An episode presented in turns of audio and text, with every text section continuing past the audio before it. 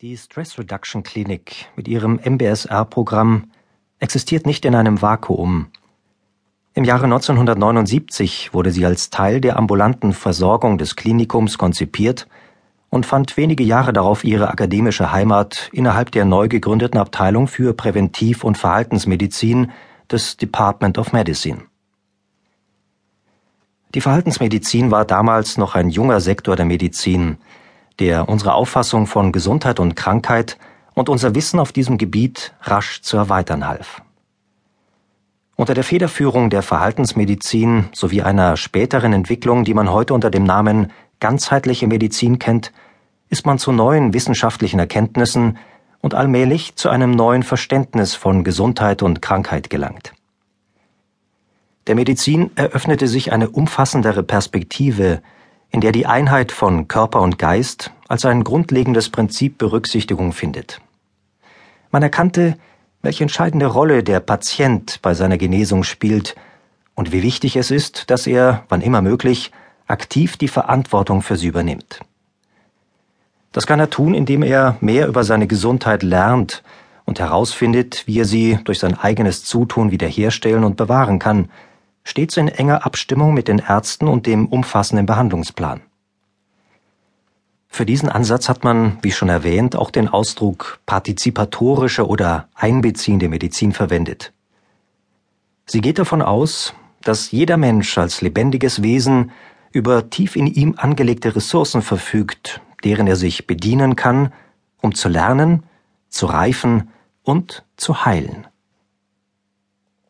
Es sind Ressourcen, die sich im Dienst eines besseren und erfüllteren Lebens erschließen und mobilisieren lassen und sich auf allen Ebenen auswirken, auf der biologischen, psychologischen, sozialen und kulturellen Ebene bis hin zu unserer Verbindung mit der Natur, von der wir untrennbarer Teil sind.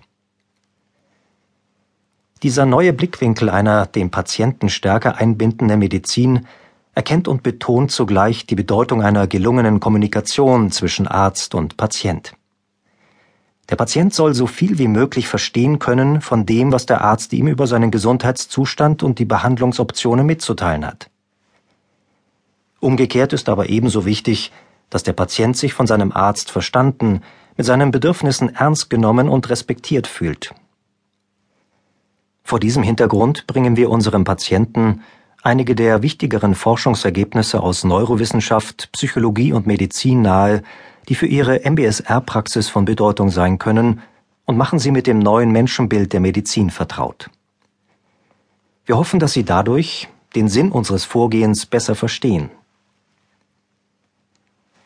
Die vielleicht wichtigste Entwicklung der vergangenen Jahrzehnte innerhalb der Medizin ist aber die Einsicht, dass Geist und Körper nicht getrennte Dimensionen sind, sondern eng miteinander zusammenhängen und letztlich eine Einheit bilden und dass wir folglich Gesundheit nicht mehr als ein Merkmal nur des Körpers oder nur des Geistes auffassen können.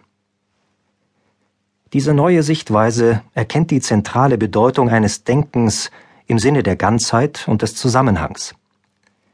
Sie erkennt die Notwendigkeit, das Zusammenwirken von Geist, Körper und Verhalten zu betrachten, um zu verstehen, was Krankheit ist und wie eine wirksame Behandlung aussieht. Diese neue Betrachtungsweise betont auch, dass es nicht möglich ist, den dynamischen und komplexen Prozess Gesundheit zu beschreiben, ohne sich mit der Funktionsweise des ganzen Organismus zu beschäftigen. Obwohl die Analyse isolierter Teilaspekte ebenfalls ihre Bedeutung hat, reicht es nicht aus, sich ausschließlich auf diese Ebene zu beschränken. Die Medizin ist also dabei, das Erklärungsmodell von Gesundheit und Krankheit, das die Grundlage für ihre Arbeit bildet, zu erweitern und außerdem zu untersuchen, wie sich das Zusammenspiel von Faktoren wie Lebensweise, Denkgewohnheiten, emotionalen Reaktionsmustern, zwischenmenschlichen Beziehungen und Umwelteinflüssen auf die Gesundheit auswirkt. Das neue Modell sagt sich ausdrücklich von der Vorstellung los, Körper und Geist seien prinzipiell und unaufheblich voneinander getrennt. Stattdessen wird heute in der Medizin versucht, zu einer alternativen, umfassenderen Schau von Geist und Körper, Gesundheit und Krankheit zu kommen, um besser zu verstehen, was wir mit diesen Begriffen eigentlich meinen. Das Umdenken in der Medizin wird gelegentlich als Paradigmenwechsel bezeichnet